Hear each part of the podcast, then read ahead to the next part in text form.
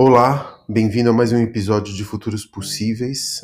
Na conversa de hoje, na verdade, a segunda parte da conversa com Paulo Cuenca, a gente falou sobre sequestro de narrativas, resistências estéticas e às vezes protocolares.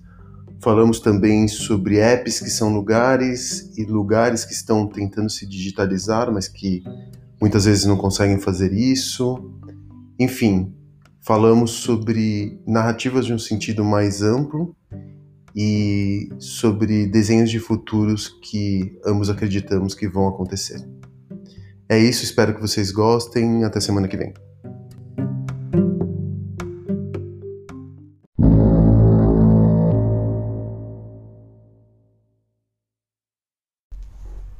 Olá, olá, olá, boa noite super excitado para esse papo de hoje, a segunda parte, na verdade, do papo com Paulo Cuenca. A gente começou a falar semana passada sobre futuros possíveis. Eu comecei a discutir com ele sobre o que, que seria pós-narrativas. A gente falou sobre a falência, na verdade, a fragmentação das grandes narrativas. A gente falou, eu vou fazer um recap, um recap assim que ele acabar de entrar aqui. E a conversa estava tão tão nutritiva, tão densa, tão excitante que a gente foi interrompido nos minutos finais pelo Instagram e eu convidei ele para participar. Hoje vai ser a última. E, enfim, para a gente terminar, no final das contas eu também acabei pesquisando um monte de outras coisas, porque ele abriu vários fios, vários threads assim de pensamento. Eu fui também buscar umas anotações de coisas que eu tinha lido e eu também voltei com mais perguntas ainda para o Paulo essa semana. E aí, Paulo? E aí, Facundo? Firmeza, mudou de locação, mano? Mudei porque a Dani tá fazendo live ao mesmo tempo que eu, daí eu não queria interferir. Aqui a em casa tudo aberto, né? É. Tudo bem contigo? Tudo bom e com você? Tudo bem também, cara. Agradecer mais uma vez a tua segunda participação. Essa participação não estava prevista na nossa conversa, mas é que no final não, das não contas. Tava, mas foi necessária. Foi necessária porque a gente interrompeu justo no momento em que você falou uma coisa que me arrebentou por dentro, que foi. Arrebentar por dentro é meio estranho, né? que a gente falou do chão como uma forma de resistência nos dias de hoje. É, eu quero só passar rapidinho por aquilo que a gente. Para aquelas pessoas que não nos acompanharam no papo passado e que estão entrando agora, é, eu salvei essa live ali no meu IGTV. Queria só passar assim, fazer um sobrevoo pelos assuntos que a gente abordou e puxar o fio já daquele último assunto, já meter a cara na, no, na conversa mesmo, porque esse papo com certeza vai estourar uma hora, tá? Então, na semana passada a gente falou sobre falência das grandes narrativas. Lembra que a gente estava falando do mito do herói, de como essa, essa grande narrativa ela não se enquadra mais para essa, essa velocidade informacional dos dias de hoje. E aí a gente começou, você falou assim, da narrativa enquanto patchwork, e eu falei, cara, mas pode ser também um fractal, porque um pedaço da narrativa ela fala sobre a narrativa maior. É, e aí a gente começou a discutir um pouco sobre comunicação e marcas. E aí você falou que marcas estavam hackeando estilos de vida, porque a marca, como uma criadora de cultura, como um dia foi a Red Bull ou mesmo a Nike, nos tempos atuais, ela ficou muito lenta para o tamanho da velocidade das transformações culturais que estão acontecendo.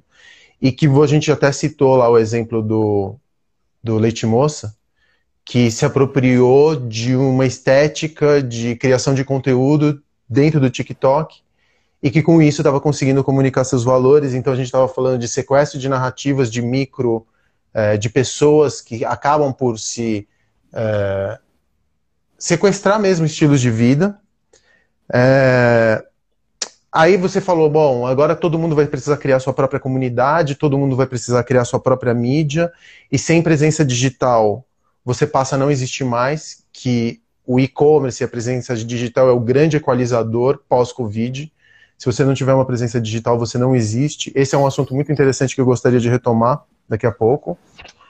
É, você também falou do excesso de conceitualização, como o excesso de conceitualização também incomoda muitas vezes, porque você acaba afastando, por conta de muita camada simbólica, você acaba se afastando daquelas pessoas com as quais você uh, quer se conectar de alguma vez e que está na hora de a gente criar narrativas mais emotivas, mais epidérmicas, mais, é, mais no nível da pele e não tão profundas e tão cerebrais. Aí a gente começou, aí foi a fase, a, frase, a fase final. A gente começou a falar de influencer e criadores de conteúdo, quais as distinções entre os dois, né? Você falou até do antifrágil do Taleb, que eu até a gente tem um amigo em comum que nos mandou uma mensagem agora falando que a gente conseguiu ligar através da Amazon, que a gente estava falando da algoritmização das nossas vidas. Aí você me falou, porra, me fala um livro. Eu falei o Present Shock. Você me falou o Antifrágil do Taleb. E aí, por alguma razão, eu não sei se as pessoas começaram a procurar os dois livros na Amazon depois da nossa live, os dois estavam recomendados ao mesmo tempo. Que era exatamente aquilo que você estava falando. Você estava falando da algoritmização da curadoria.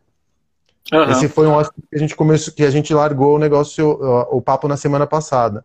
Você falou que tampouco era muito otimista com relação ao futuro. E a gente começou a falar de algoritmização de, de opinião. E você falou uma coisa muito legal que eu quero que você retome a partir daí. Você falou assim: olha, cara, quando a internet nasceu, lá atrás, vamos, vamos pós-DARPA, é, net, né? Pós-DARPA, vamos falar de como nasceu enquanto cultura.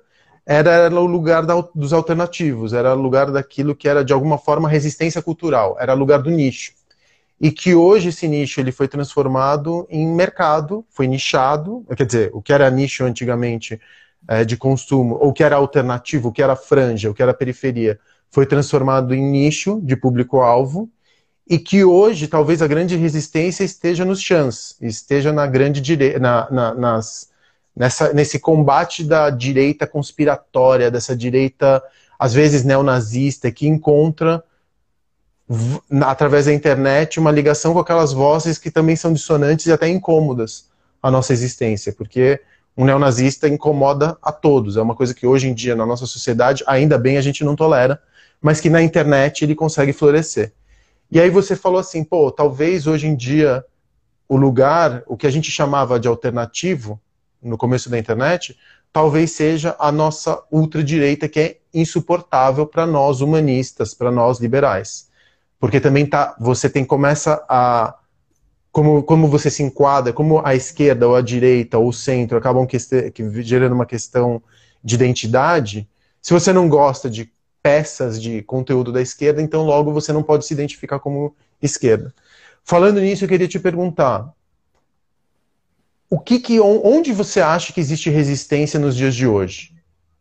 A gente não vai entrar no campo da política, a gente vai continuar falando de comunicação, tá? Não quero entrar no campo da política e da. Porque senão a gente não vai conseguir entregar a tua especialidade, que é conseguir dar um formato simbólico para um produto e comunicá-lo para a maior quantidade de gente. Mas, mesmo que seja na comunicação, onde você vê resistência hoje? Será que a, a única resistência possível é o offline? Não, não acho, não acho. Eu acho que você tem começa a ter uma organização maior, né, dos humanistas e algo no centro-esquerda também a partir de comunidades massivas e não de alternativas. Um exemplo uhum. é o uhum. Anderson França, por exemplo, os textos dele no Instagram, é, no Facebook. Então você tem um certo nível de, de resistência que retoma que retoma a, a voz do povo para o centro do debate e não um elitismo político, né? Porque o que a gente viu acontecer nos últimos anos é política, mas é algoritmo também, então é interessante. O movimento da direita, na direita extrema, ele se nutriu é, de uma inteligência também algorítmica que foi, foi feita com a Cambridge Analytica. Essa é uma história muito rica, assim, que pouca gente estuda e debate sobre, só que foi, foi o grande trunfo, assim, do, do, do, de sair da sombra, né? A direita conspiratória, né? Porque é bom, é bom colocar que, tanto para o lado progressista quanto para o lado liberal, existe inteligência, tá? As pessoas tendem a demonizar um lado ou outro, dependendo de onde está, só que existe coisa bizarra também, né? E, em especial, quando você pensa na, na direita um, conservadora, paranoica, ela se valeu muito dessa, dessa, dessa situação de algoritmização da paranoia né? De novo. Então, o que, que, que eles fizeram? Só passando por cima, para entender onde que tinha resistência. Toda toda paranoia ela nasce de um fundo de verdade, né? Então, é, o, o que, que aconteceu? A Cambridge Analytica ela começou a ver padrões de pessoas que tinham teoria da conspiração como algo inerente a ela, né? Ela, ela conversava com páginas que falam sobre teoria da conspiração, desde anti-vaxxer até terraplanista, coisas também às vezes não tão é, perigosas, e começou a servir anúncio para essas pessoas, certo? E começou a fazer clusters e grupos para apoiar o Trump mas nasceu, foi um remarketing em cima da paranoia. Então, o, o, que, o que você teve foi é, identificação de padrão e remarketing em cima de padrão, né? Então, é isso que a gente terminou falando do Chance, dessa direita alt-right, né? Que, que tem, um, que tem um, umas pinceladas bem estranhas, né? Quando você vai entrando na Deep Web e nos fóruns e nesses outros lugares. E, ao mesmo tempo, você teve um lado centro-esquerda que perdeu voz né? Você perdeu voz porque o que aconteceu é que tradicionalmente no Brasil a esquerda ela se elitizou e se afastou de anseio popular, sacou? Então é, é, tá muito no discurso, tá muito na academia e pouco na vida. Por isso que eu acho que figuras como Anderson França retomam isso e colocam a resistência com o pé no chão. Olha, quem não tem grana não necessariamente quer pegar em arma e dominar a fábrica, meu irmão. Às vezes a pessoa quer só uma condição melhor de salário para ter um churrasco ou ter menos horas de trabalho no final do dia. Então, é, e, e, e, olha que engraçado, eu acho que essa resistência está em grupos de Facebook e de WhatsApp. Eu não acho que está em lugares alternativos, eu acho que está no lugar onde a população e o povo realmente está. Tá, agora vamos, deixa eu te perguntar uma coisa. Vamos usar o caso do George Floyd, que foi muito emblemático durante a pandemia, é, e a, a, segunda onda do movimento Black Lives Matter, né?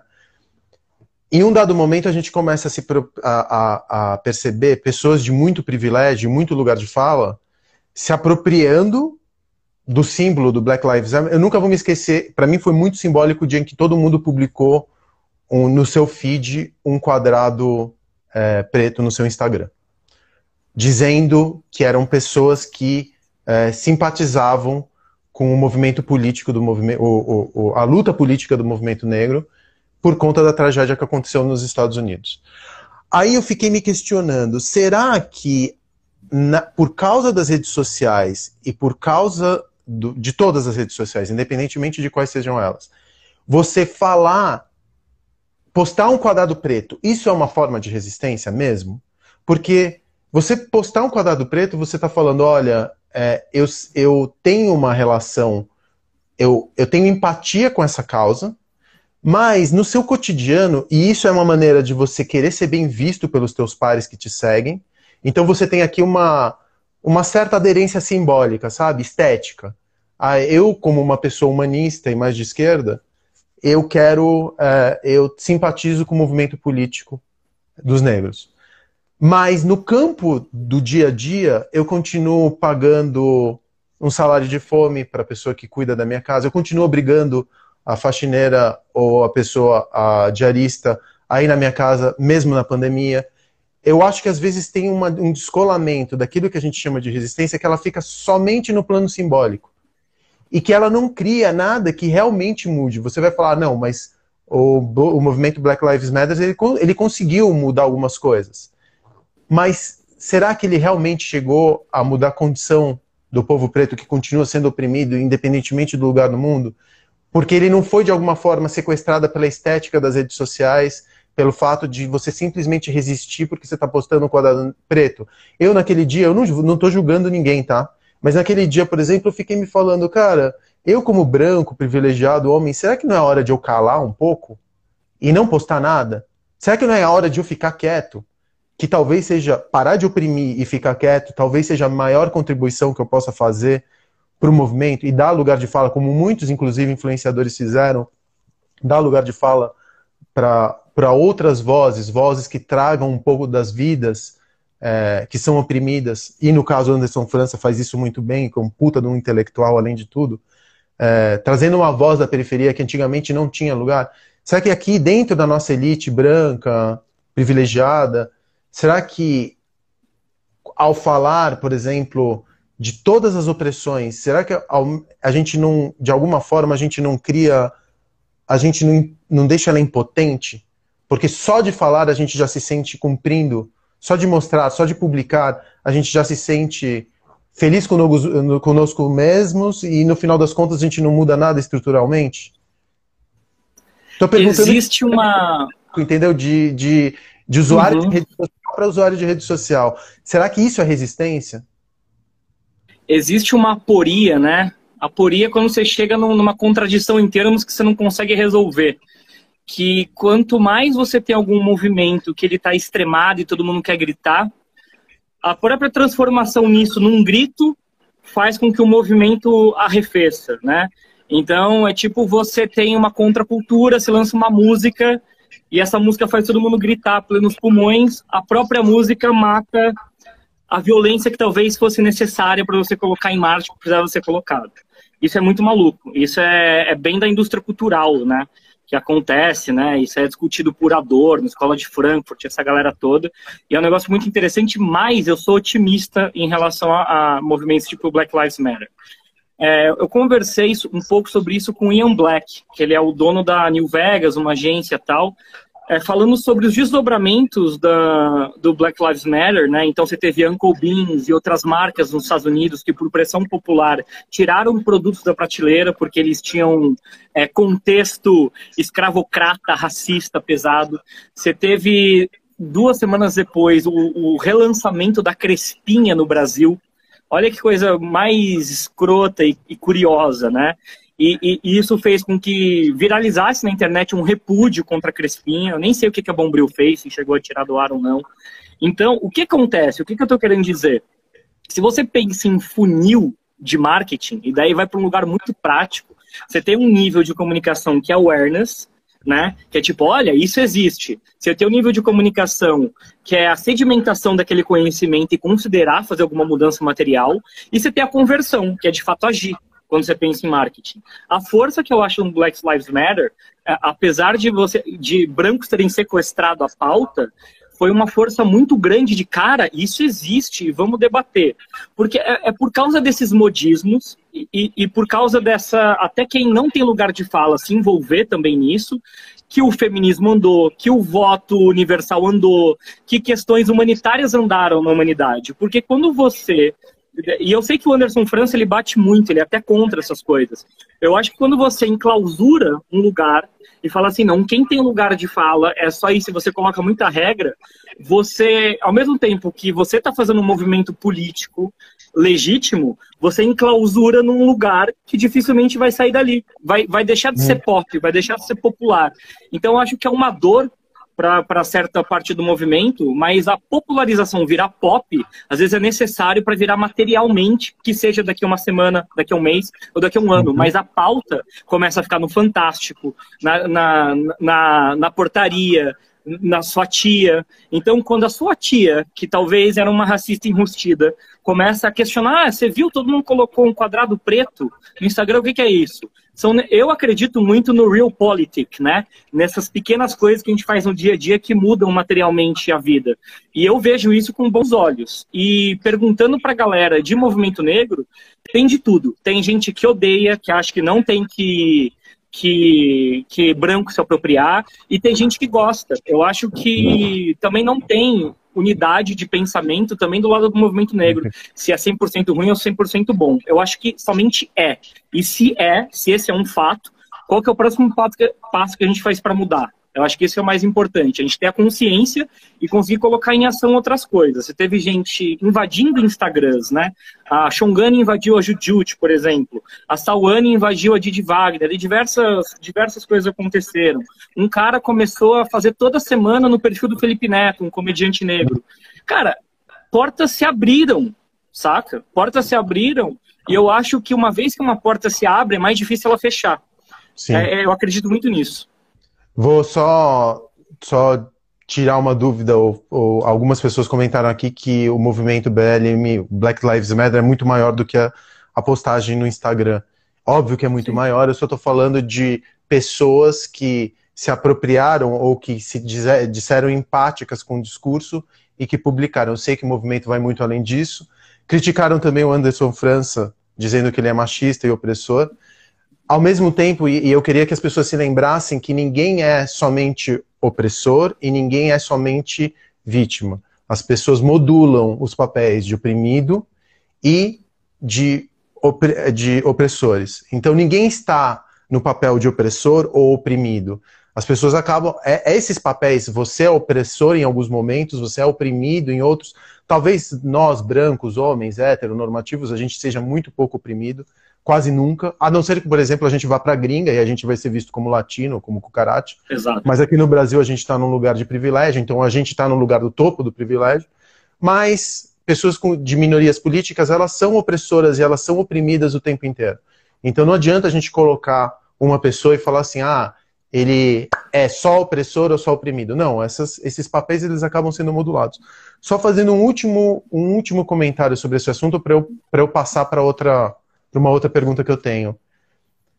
É muito curioso que o George Floyd ele tenha ocasionado esse, essa comoção toda aqui no Brasil. A gente foi realmente uma comoção, eu acompanhei de perto, é, e foi também um rastilho de pólvora, né? Duas semanas, três, a gente pensou que a grande revolução estava chegando, a gente viu as cidades norte-americanas pegando fogo, a gente viu que é uma imagem muito simbólica dessa pandemia, o Trump acuado na Casa Branca, num bunker da Casa Branca. Depois a gente postou e a gente não falou mais nada. O curioso é que tem um George Floyd a cada, sei lá, 40 minutos aqui no Brasil. Porque na periferia, os negros estão morrendo a centenas. Há muito tempo a gente tem uma guerra civil contra o povo negro aqui nas periferias do país. Então a gente precisa ter um caso simbólico como o George Floyd acontecendo na gringa, para que a elite branca poste um quadrado preto e fale: olha, o movimento Vidas Negras Importam, ou Black Lives Matter, ele importa, mas talvez porque eu tenha também visto as pessoas que eu aspiro ser, os influenciadores que eu sigo na gringa, postando esse quadrado. Então eu estou te falando que acaba acontecendo uma grande camada simbólica que fala muito sobre quem, como eu quero ser visto pelo outro, e que, por um lado, apazigua a minha consciência pequeno-burguesa, minha consciência dolorida por causa do racismo estrutural que eu tenho dentro de mim e que ninguém fala dele. É muito fácil você apontar o racismo no outro. Eu quero ver você apontar o racista que tem dentro de você e você falar: eu sou racista. Eu sou racista, você é machista, é, a gente é homofóbico, a gente foi construído dessa maneira. O que a gente tem que fazer todos os dias é refinar e desmontar esses, esses monstros que foram construídos dentro da gente. Daí que é o, o papel da educação, da maternidade, da paternidade ativas, isso que acaba desmontando essas, esses monstros que a gente construiu dentro da gente. Mas no final das contas a gente acaba percebendo que as nossas dores que estão acontecendo aqui a poucos quilômetros do centro de São Paulo, poucos quilômetros de qualquer periferia, eh, de qualquer metrópole aqui no Brasil, elas são dores que a gente não consegue se conectar. A gente só se conecta quando isso acontece na gringa. Aproveitando esse gancho, muitas marcas começaram. A gente está vivendo a era do propósito, né? Eu não sei se a gente está vivendo a era do propósito no marketing ou se já dá para dizer que a gente está vivendo a era do pós-propósito. Porque eu nunca vi alguém que. Eu, eu acho que a caridade, eu acho que o propósito, eles são virtudes um pouco é, comedidas, um pouco tímidas. Eu acho que se você tem um propósito que é nobre, se você tem uma, se você fez alguma virtude durante a pandemia, você distribuiu comida, você teve algum ato de solidariedade com outro, quando você posta isso no Instagram ou quando você fala sobre a virtude, quando você fala quando você é bom, eu acho que de alguma forma impotencializa o discurso. Porque o altruísmo, do meu ponto de vista, ele deveria ser tímido. Do caso contrário, você faz aquilo que eu acho que o Sebastião Salgado, que é um puta de um fotógrafo, mas eu não gosto do assunto do Sebastião Salgado, que é estetizar a pobreza do outro. Às vezes você vê uma uhum. foto linda do Sebastião Salgado que está pendurada na casa de um multimilionário, mas o nome daquele retratado, daquela dor retratada, nem está ali. Então a pessoa ela, ela, ela é estetizada a ponto da, do nome dela não existir mais. Né? Então você vê marcas cada vez mais tentando encontrar um propósito. Agora que virou propósito, virou uma palavra de ordem, todo mundo caçando propósito. O que, que você acha disso? Você acha que toda marca tem que encontrar o seu propósito? Você acha que propósito é só mais uma palavra vazia que vai desaparecer daqui a pouco? E o que, que você acha, quando, como criador de produtos, se você qual que, que, que você acha que você deveria fazer? Se você já se deu conta que propósito é uma balela, o que, que você acha que você deveria fazer com o teu produto? A que, que deve servir o seu produto? Mais além, obviamente, da razão funcional de existência dele, de resolver um problema na vida, na vida de alguém. Para que, que você acha que você deve servir? O que, que você tem que comunicar para o outro a razão da sua existência? Cara, eu acho que o, o propósito, ele ele é uma palavra que também ela, é, é, ela vai perdendo a força pelo excesso de uso indiscriminado. Eu não acho que propósito é moda é, em 2020 é, para as pessoas que realmente estão falando sério sobre isso, tá? Eu acho que é moda no discurso do greenwashing de, de corporações que nunca tiveram é, um propósito claro a não ser é, fazer dinheiro sabe? E, e ok, eu acho que teve essa fase do capitalismo, né? Eu acho que o que a gente está vivendo são marcas que estão com, com, anacrônicas, né? Elas, elas foram fundadas há 100 anos, nunca mudaram, né? A estrutura, o jeito que elas trabalham, o propósito. E daí elas estão tentando agora entrar num discurso. É a mesma coisa que você tivesse um advogado querendo dançar no TikTok porque falaram para ele que agora tem que dançar no TikTok, né? Ah, agora tem que dançar. Você fala, tá, pra quê? Seu público nem quer isso. Então, a Coca-Cola, o que que ela tem? Você tem que. É açúcar, é, é um momento de indulgência. E eu acho que o que que acontece? as marcas estão com medo, existe uma, uma ditadura também de, de um setor da sociedade que é, se for por, só por diversão, não pode. Isso também me enche o saco, saca? Porque às vezes, meu irmão, a gente só quer se, se acabar na pista saca? E isso com, com as pequenas coisas do dia a dia, né? É um, né? Uma metáfora sobre as coisas. Eu posso simplesmente, às vezes, não querer pensar e consumir alguma coisa sem pensar. E, e, e, outras não. Eu acho que o que você falou sobre ah, uma vez você é opressor, outra vez você é oprimido, é para tudo na vida. A gente tende a, a, querer colocar as pessoas nessa época do, do 2D é, no, planificar. A gente quer planificar todas as existências. Então, assim, ah, se você é vegano, é porque você é uma pessoa que moralmente é acima das outras, você não pode fumar, e se você fumar, você não pode jogar a bituca do cigarro no chão, e você nunca gritou com ninguém saca? Então, você começa, né, a, a planificar muitas pessoas e às vezes pegar coisas fora, fora do contexto, colocar uma lupa em cima, às vezes uma coisa ruim que acontece, colocar uma lupa em cima e deixar ela bem maior do que é. é essa é uma das coisas que está acontecendo. E voltando ao propósito, né, dessa volta para voltar para o propósito, o, que eu entendo é que os filhos é, netos, né, empresas filhas e netas dessas grandes empresas, esses grandes capitalistas, chegaram num ponto que sacaram, tá, dinheiro é só dinheiro. O dinheiro ele é um meio para conseguir algumas coisas, né? E eu acordo para quê mesmo? Porque se a gente é movido a dinheiro, né, o combustível do, da sociedade que a gente vive ocidental é dinheiro, eu preciso de dinheiro para quê? E eu acho que é uma busca real que, que encontra até um nível espiritual de cara, eu acordo e vivo para quê? Que tem muito um papo de coach, de autoajuda, mas existe no limite um, um, um papo central. É assim, para que, que eu existo? Saca? E isso daí, obviamente, que ele vai expandir para a empresa. Então, por exemplo, é, eu quando comecei em 2011 a, a, produzir conteúdo, eu não tinha claro um propósito, ninguém falava disso.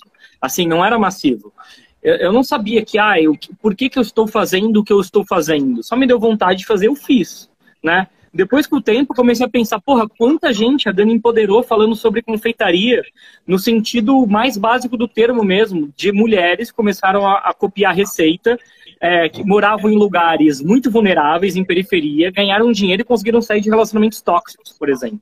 Quando você se dá conta, quando você começa a ver uma coisa, você não vê mais. Você fala, caralho, eu fui nesse lugar e mudei essa vida, eu nem esperava. E daí você tem que ser muito frio para voltar atrás e falar: não, eu não preciso ter propósito no que eu faço. Eu hoje, com, com toda. do fundo do meu estômago, assim, que eu acho que é mais forte que a cabeça, é, eu não consigo fazer mais nada que não seja também, ao mesmo tempo que me sirva, porque vai me servir, eu vou ganhar dinheiro, vou ter uma vida mais confortável, servir outra pessoa também. Então eu vou fazer curso, ganhar dinheiro? Faço, eu faço isso. Mas se eu pegar uma pessoa que não tem um real para pagar num curso e ele vê todos os dias o que eu falo de marketing, ele pode mudar o conteúdo e a vida dele, pegando coisas de graça. Então eu acho que a gente tem que ganhar. Eu não, eu não, eu acho que o Brasil demoniza muito dinheiro, mas você tem que doar. E eu acho que as pequenas empresas, principalmente as empresas de agora, de cinco anos para cá, é, é, real o propósito delas. Você sente nisso. O que é anacrônico para mim são as grandes empresas que elas estão patinando. E elas sim, elas fazem com que isso vire moda. Elas fazem com que o Black, que o Black Lives Matter vire moda.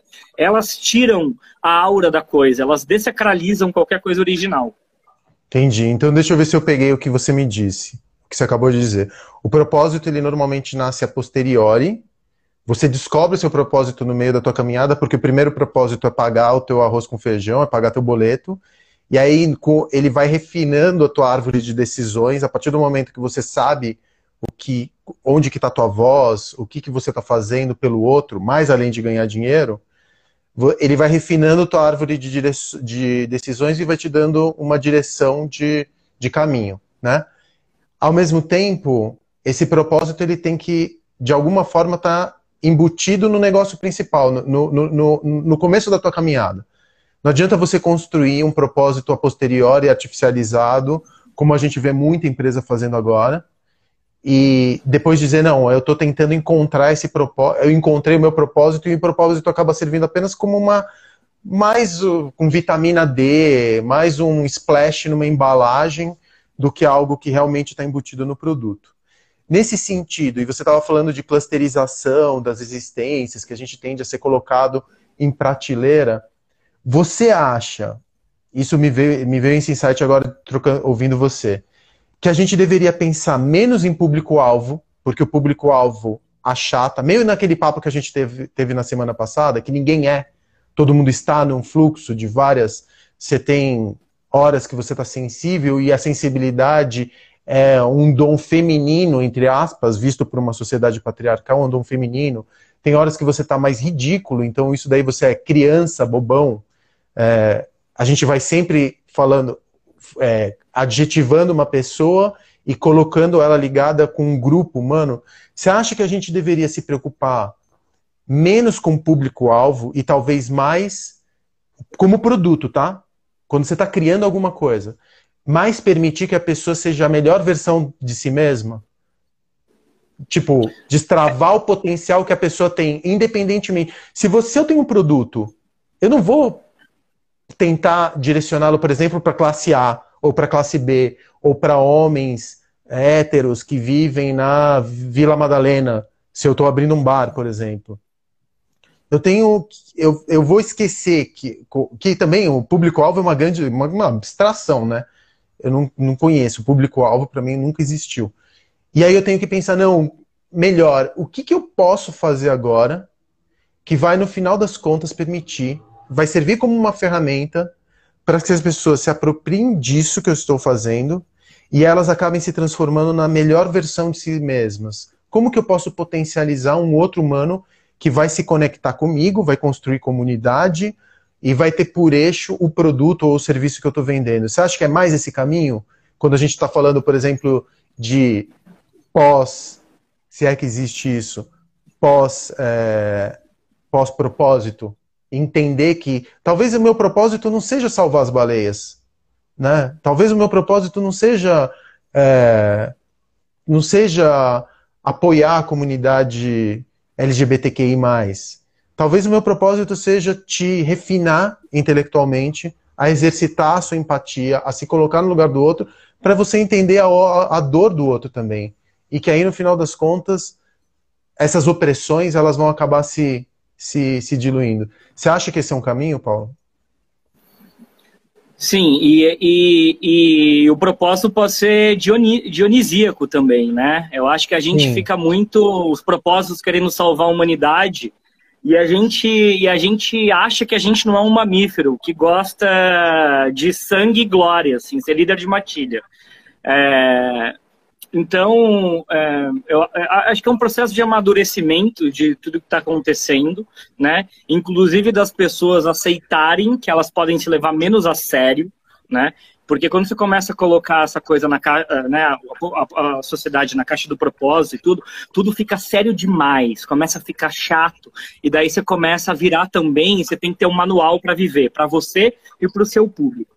E, e, e, o que acontece? O público-alvo ele é cada vez mais uma abstração, justamente por o Bauman falou lá atrás, né, dos amores líquidos, relações líquidas, e a uhum. gente vê tudo cada vez mais líquido, né? Então, se você pega a geração Z e você fala sobre identidade de gênero e você vê que é muito mais fluida, como que você, a pessoa está uma coisa um dia, ela pode estar outra coisa outro dia, e a gente também, como, como é, inventor de produtos, de serviços e de fantasias, é, a gente pode ter vários produtos e, e, diferentes níveis de acesso também de comunidade. Então, por exemplo, é, o meu feed, ele pode ser um feed mais tático, pode ser um feed mais topo de funil, conversar com todo mundo. Agora, quem vai para o meu podcast ou quem vem para uma live é uma galera que quer aprofundar. A gente tem que sacar que a gente tem várias camadas de cebola que a gente pode endereçar né, uma mesma vontade, né, uma mesma vontade que é tipo, ah, eu quero beber, vamos colocar no seu caso. Eu tenho uma vontade de me divertir, dar risada e beber. Mas como que você quer beber hoje? Puta, eu quero beber como se eu tivesse há 100 anos atrás, underground, uma experiência sofisticada e ao mesmo tempo é, é, cachê, né, discreta. Pô, vou no bar dos arcos. Ah, eu quero, eu quero achar que, enfim, eu sou um, eu sou um, eu, eu quero fazer parte de uma rua Augusta que nunca existiu, futurista. Você ia no Volt. Então, acho que a vontade de beber é a mesma, né? Essa é mais uma metáfora de tipo as pessoas elas querem poucas coisas, né? E quando a gente começa a cagar muita regra, né? Ah, aqui só entra quem tá assim, ali só entra quem tá assado. É uma ditadura da recepção, né? Porque a única coisa que a gente pode fazer no mundo é jogar o, o, o como que é na linguística, é o referente. Pum, é isso daqui. É isso aqui que eu produzo. Que eu produzo. Quem vai dar significado por um negócio que você soltou no mundo não é você, é quem está recebendo aquela informação. Então, acho que existe uma tentativa, né, simbolicamente, da gente ter o nosso cliente ideal, né, aqueles 100 clientes ideais para que eu quero vender, mas você sabe melhor que eu que você tem negócio físico, você não tem controle sobre isso.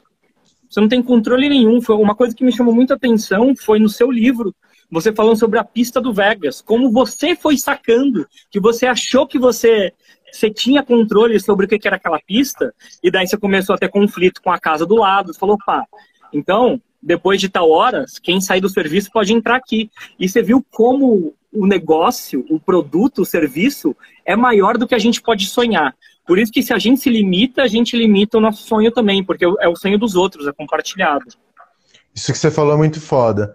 E uma das coisas que eu percebi nessa pandemia, do, entre as várias que eu percebi, foi que espaços que eram tidos. A gente tinha aquela distinção meio cafona nos 90 do digital, do físico e do virtual. E eu comecei a perceber que, por exemplo, o Tinder ou o Fortnite estavam cada vez mais se transformando em lugares. Então você teve, por exemplo, os concertos dentro de Fortnite que reuniram concertos de música que reuniram milhões de pessoas, né? Fortnite levou, Travis levou não sei quantos milhões de pessoas para dentro do Fortnite. Você percebeu que o Tinder ele também estava virando um lugar, porque no Tinder você dava um match, aí o bar era o primeiro encontro do date. E agora, através de ferramenta de comunicação via vídeo e, por exemplo, compartilhamento da, da, de você de um filme via Netflix, por aquele aplicativo de Chrome que você extensão. consegue.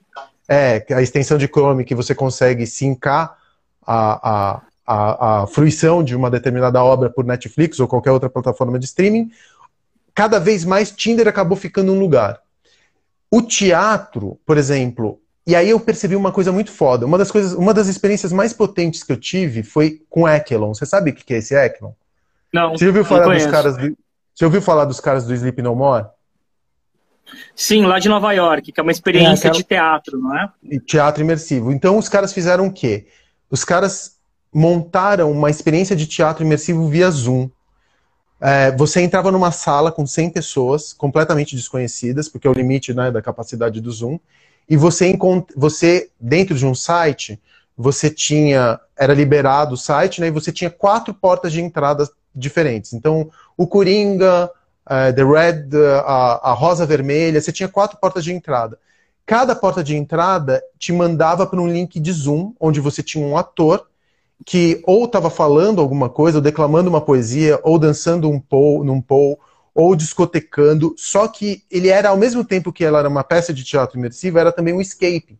Porque você tinha que descobrir qual que era a razão de você estar entrando nesse castelo de, de salas de Zoom e tinham pequenas pistas que você tinha que, através das salas de chat do Zoom, eles iam jogando chaves, que eram palavras-chave, que você jogava numa, numa janela de, de, de um browser, isso destravava uma outra sala de, de Zoom.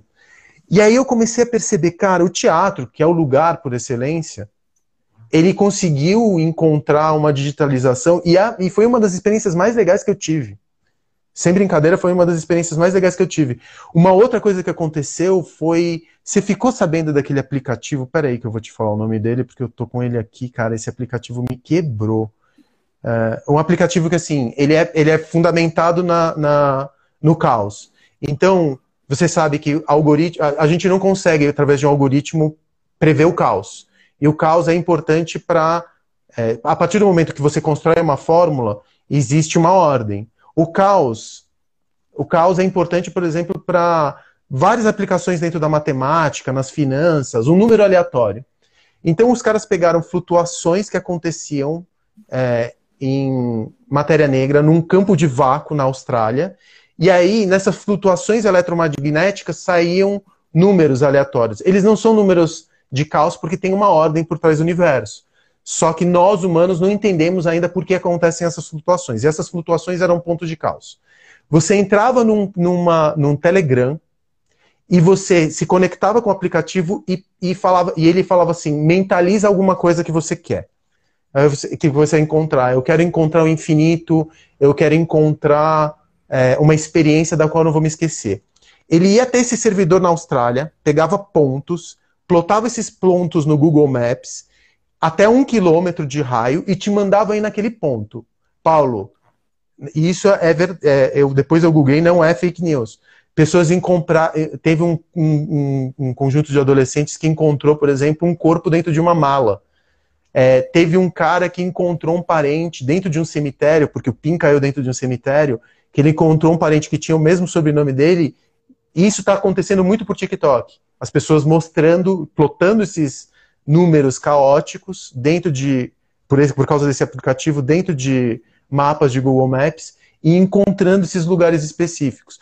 Então você vê é, o que era digital se transformando lugar e lugares se digitalizando, até onde a gente fica numa membrana onde lugar digital, real, virtual começa a perder, começa a até por realidade aumentada, mixed realities e tudo mais, que são tecnologias que estão ainda em desenvolvimento, que estão longe de, de, estar, em estado, de estar em estado maduro, construindo um, um lugar onde físico e digital, digital não vai existir mais.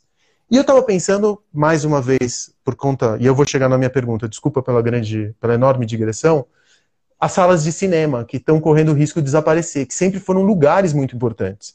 E que pós-pandemia, frente aos streamings, é, provavelmente elas não vão conseguir sobreviver. Eu não estou falando só das salas de cinema de rua. Eu estou falando das salas de cinema, inclusive de shopping. E aí eu fico me perguntando: será que o real, ou será que a experiência física de loja, vamos pensar numa Louis Vuitton, vamos pensar que agora tudo é e-commerce. Porque o e-commerce precisa. Você falou que era o grande equalizador e concorda, o grande equalizador. Será que a experiência na loja, de horário é, marcado, o sair de casa, ele vai ser uma experiência luxuosa, tipo vinil? Será que a gente, a, a o offline, é, será que tudo isso vai ser um novo tipo de luxo? A desconexão vai ser um novo tipo de luxo? Ou já é um, um novo tipo de luxo? Eu acho que o toque vai ser um novo tipo de luxo. Na verdade, o, o luxo sempre teve primeiro, só, só um comentário. Que porra de aplicativo é esse? Eu quero ver. Eu, eu não consigo agora. nem imaginar um negócio desse daí. Que coisa Mano, é louca. É muito da hora. Muito da hora. E, já... o caos, ele. O caos, ele. Ou ele, ele é a sessão que confirma a regra, ou ele é um agente estressor que faz uma, um novo padrão ser atingido também, né? Então, é o que a gente está vivendo é isso, é um momento de caos também, que inaugura um novo padrão. E eu fui no shopping hoje, depois de muito tempo, porque eu a, a minha lente estragou e eu ando de moto tal, e tenho que gravar, e óculos me incomoda muito, né? Com, com a máscara fica entrando vapor no óculos tal, e eu tinha comprar rápido e fui no shopping. Desculpa te interromper. Nisso. Desculpa te interromper. O aplicativo se chama Randonáutica. Randonáutica. Tá... Randonáutica. Procura depois. Porque ele, na verdade, é um bot de Telegram. E aí você dá uma olhada depois o que, que os TikTokers estão fazendo, porque eles estão plotando os, os, os, os, lugares no, no Google Maps e através do TikTok eles estão indo registrar o que, que acontece quando eles se deparam com o PIN que foi jogado. Perdão, aí você estava no shopping hoje? E eu estava pensando justamente nisso, porque desde que começou a pandemia, né, e começou a voltar lá para o final de abril, algumas lojas querer vender, muita marca de luxo começou a mandar WhatsApp para mim, vendedor, porque apesar de ser uma das demandas mais inelásticas que existem, né, quer dizer que o luxo, o mundo pode estar acabando, o luxo continua vendendo. É, mesmo o luxo sofreu um baque muito grande, né? do que está acontecendo e coisas que eram muito difíceis conseguir está sobrando nas lojas, né? Esse é um problema que a gente vai ver, que é o que raios LVMH e outras grandes conglomerados de luxo vão fazer com o estoque que sobra. Porque eles não podem vender agora para o pessoal que tem dinheiro para bancar 30 mil numa bolsa, uma coisa da coleção passada, e essas peças vão ficar. É, o, o, eu, eu, penso no comércio e eu penso no toque, porque eu tenho a Dani aqui, eu por acaso sou casado, nunca foi tão bom ser casado, e eu tenho afeto o tempo todo. E eu acho que o afeto e o toque vão ser um novo luxo, porque é, são lugares que vão garantir para você que você não tem perigo. Eu acho que essa vai ser a assinatura de algumas experiências de luxo. É, é quase como se você tivesse aqueles bares escondidos da década de 20, speakeasy. São, são, são speakeasies de experiência. Eu acho que o, o mercado de luxo vai caminhar para isso. E, e, já tem festa, né? Hoje em dia, assim, de pessoa, galera que já testou positivo para Covid, também é um novo luxo, né? As pessoas se abraçando e fazendo suruba e compras juntos, né?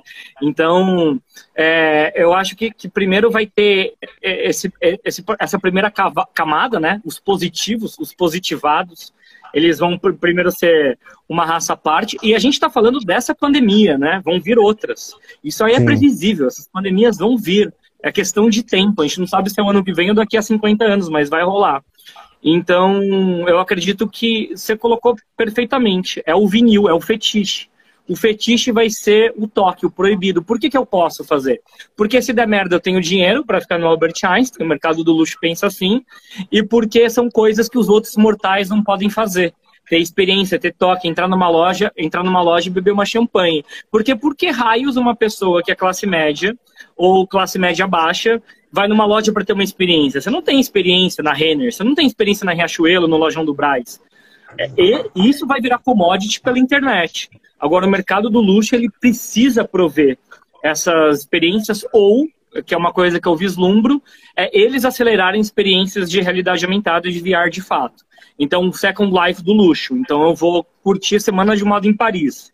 Eu meto ali a caixa no, no rosto, olho por lado e você tem que comprar a roupa, né? Você pode ganhar um kit de uma roupa da Chanel ou da Dior, e se você quiser um look diferente da coleção que está lançando, você paga 100 dólares a mais, mil dólares a mais, e se olha para o lado, tá Annie Winter na fileira A, você tá na fileira C, para conseguir para a fileira A é mais tanto. Eu acho que o Second Life, ele mostrou um caminho que as primeiras pessoas que vão, as primeiras empresas que vão explorar mais isso e rentabilizar em cima é game e luxo. É muito louco, né? Porque você começa a ver, por exemplo, protesto acontecendo em Animal Crossing, você vê festa acontecendo dentro de Fortnite, você vê relações acontecendo à distância que desconectam o sexo da relação afetiva. É, eu tenho, eu conheço uma amiga que está namorando à distância com uma pessoa que ela conheceu por um aplicativo. Eles estão com uma relação saudável, uma relação intensa, uma relação de troca. E ela nunca virou uma her, sabe? Virou o roteiro de her. Porque eles nunca se tocaram. Mas eles têm o toque. Ela falou assim: você sabe que eu cheguei num ponto que eu tô até com medo de tocar nele. Porque a nossa relação é tão profunda e tão rica para mim que eu tenho medo de, de o sexo ou a química desmontar todo aquele castelo que a gente montou. É muito estranho, né? Ao mesmo tempo, eu fico me perguntando, pô, será que as pessoas ficaram tanto tempo dentro de casa? Você tem a sorte de estar casado com a Dani, mas será que as pessoas ficaram tanto tempo dentro de casa que daqui a pouco elas vão pensar, pô, eu estava tocando demais, talvez eu não precise de tanta gente, talvez eu precise de menos humanos, de peso. Será que eu, eu, eu vou. Eu, será que a gente não estava exagerando no, no, no, contato com o outro? Você acha que não pode ter esse, também, né? esse, esse, essa, essa relação inversa das pessoas terem se acostumado a ficarem sozinhas, hoje não se mais cumprimentarem. Eu nunca mais, eu acho que eu nunca mais vou cumprimentar uma pessoa apertando a mão dela. Eu só vou de noque ou de cotovelo. Eu nem, nem tento chegar mais perto de uma pessoa, independentemente do lugar onde eu esteja. Será que é, o fato da gente estar tá afastado não vai permitir que pessoas mais introspectivas, mais é, tímidas, elas acabem também é, trazendo isso para a vida delas e bater, dar três beijinhos. Você, você, imagina se dando três beijinhos numa mulher que você acabou de conhecer nos dias de hoje? Eu não me imagino fazendo. Eu já me sentia muito não. incomodado nessa situação. A, a, aquela, dia, aquela lambeção no axé, no, no, no, na Bahia, né? Em cima do, da, da pipoca, todo mundo pulando e, e beijando 20. É uma loucura isso, né? eu, eu falei pra Dani que, assim, que época boa para não ter 18 anos e ter os hormônios fervendo, né? É... Mas eu acho que tem várias coisas muito interessantes disso. Eu tava falando sobre com Pedro Superti. Se você não, você conhece o Pedro Superti? Não, não. Você segue ele depois, é muito foda. As, as Magic Mornings que ele tem. Eu gravei um podcast com ele e eu tava falando sobre o legado que isso vai deixar nas pessoas, né?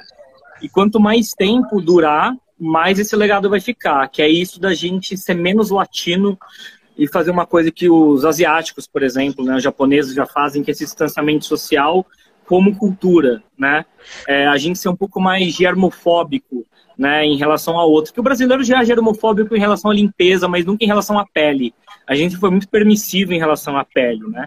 Então, o brasileiro é muito dimofóbico em relação à classe social também, né? Pra a gente não pode esquecer, porque a gente também é muito, muito é, com pessoas que são de classes sociais inferiores, a gente tem uma relação muito mais distante do que pessoas com a nossa classe social. A gente tem realmente uma guerra civil entre classes aqui. Ó, e mesmo nas mesmas classes, eu tô vendo, tá todo mundo fazendo soquinho, é, negocinho. Esse legado vai ficar. Esse legado, e quanto mais tempo demorar, vai ficar. E tem uma coisa que é interessante disso, que a gente fetichizou vários, vários produtos. Né? O capitalismo é isso, a gente atribuiu sentido, porque isso tem um preço. A falta de toque tem um preço. Eu acho que tem duas coisas. Primeiro, a gente supervaloriza sexo na sociedade em geral. É, uhum. E tem gente que tem mais necessidade que outras mesmo, mas o padrão é supervalorizar, fetichizar isso. E a gente fetichiza muito produto o toque nos produtos, o toque no vinil novo, né? No restaurante que você vai, no fone que você comprou, no seu Mac que você desembala. A gente, a gente tem um fetiche no toque em geral, não necessariamente em pessoas. No Japão, isso cobra um preço da galera é, se doando para o trabalho, comprando um monte de Pikachu e bichinho, né? Então, alguma, algum, algum efeito colateral vai ter. Eu não sei qual ainda, né? Entendi. Ô Paulo, deixa eu, a gente tem que se encaminhar para o final dessa conversa, como te disse ali no começo, uma hora eu e você a gente passa num piscar de olhos. Só que eu queria muito que você me dissesse é, um puta de um erro que você cometeu na vida como empreendedor, alguma coisa da qual você se arrepende muito, que você não faria novamente. Tem algum caso desses na tua vida que você possa que possa servir Porque você é um puta do empreendedor, eu também sou reconhecido como empreendedor. Que, que você tem de grande erro que você poderia servir como uma, uma história de cautela para empreendedores que estão. Porque agora todo mundo vai ter que ser Eu realmente acredito que o empreendedorismo é uma força transformadora no Brasil. Falência de um Estado, por um lado. Né? A gente tem um desgoverno, a gente tem um teatro de horrores, uma, um teatro bufão. A gente tem um bufão na presidência e eu acho que a gente tem um teatro de horrores. A gente não tem mais uma, um Estado. A gente tem um desgoverno. E, por um outro lado, corporações que estão cada vez mais em si mesmadas e que estão cada vez mais apontando para um lucro diante de um desafio de, de mudança climática gigantesco, que você estava me falando, tá, inclusive na, na, na, aula na aula passada, que foi uma aula mesmo, mas na live passada, que você estava muito preocupado com relação ao futuro, eu acho que a única força social que pode ter alguma chance de tirar o Brasil da vala em que ela se encontra são as micro, nano, pequenas empresas que vão acabar surgindo por conta também da crise e da situação econômica gravíssima que a gente vai viver hora em diante. Então muita gente vai ter que ser obrigada, vai se lançar ao empreendedorismo, mesmo que elas não queiram. Um puta no empreendedor com você, que já tem quantos anos de nas costas? 12, 15? Quantos anos você tem de, você de empresa? É, 16. 16. Fala, meu, num, fala um erro que você cometeu e que você que, que sirva de um alerta para essas pessoas que estão começando agora? É, processo. Processo no sentido de documentar processo. Por mais que você queira ser rápido, se você quer que você não. Porque uma, uma coisa do empreendedor é que você pode trabalhar muito mais do que se você não for empreendedor. É, pode ser infinito. E às vezes você pode virar escravo do seu próprio negócio se você não tiver processo. Então, quando você não teve um sucesso ainda, tudo bem, você tem uma lojinha ali vendendo tapioca, talvez o processo não esteja no seu horizonte. Daí começou a ir bem sua tapiocaria, talvez você tenha dinheiro para abrir três, mais três, nem seja pequeno. Se você não tiver processo, você vai ter um problema na sua vida. Isso eu aprendi levando, dando muito murro em ponta de faca. Isso faz com que você tenha cultura de empresa, que as pessoas acreditem para onde você está indo, deixa tudo mais as pessoas precisam de conforto. A gente falou muito de curadoria. O líder, ele é um curador de atitudes que você tem dentro da empresa. E quando você tem documentado algumas coisas, as pessoas é mais fácil elas seguirem você.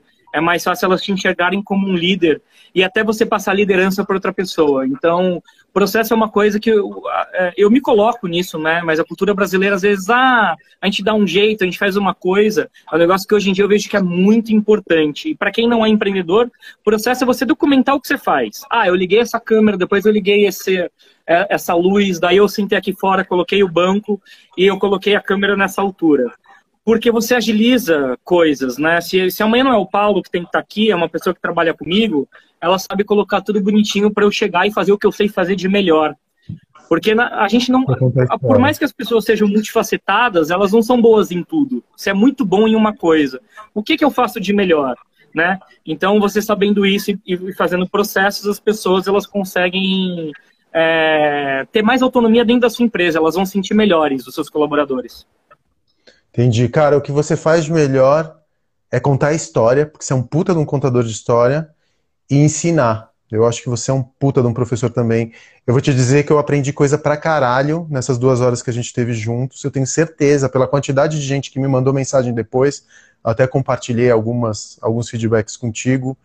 Teve gente que aprendeu pra caralho e eu tenho que te agradecer muito pela tua generosidade, pelo teu tempo, pelas tuas ideias, você ser um cara massa, ponta firme e ter me dado essa chance de trocar essas duas horas de papo contigo de verdade, muito obrigado. Você é um cara muito generoso. É eu não te conheço muito bem, a gente está se conhecendo agora, é a terceira ou quarta vez que a gente fala. Não, uma quinta ou sexta, porque a gente troca de vez em quando mensagem de WhatsApp, quando um precisa de coisa, de dica, ou, pô, me ajuda aqui, me ajuda a colar. Mas, cara, foi foda te conhecer um pouco mais. Não te conhecer na tua.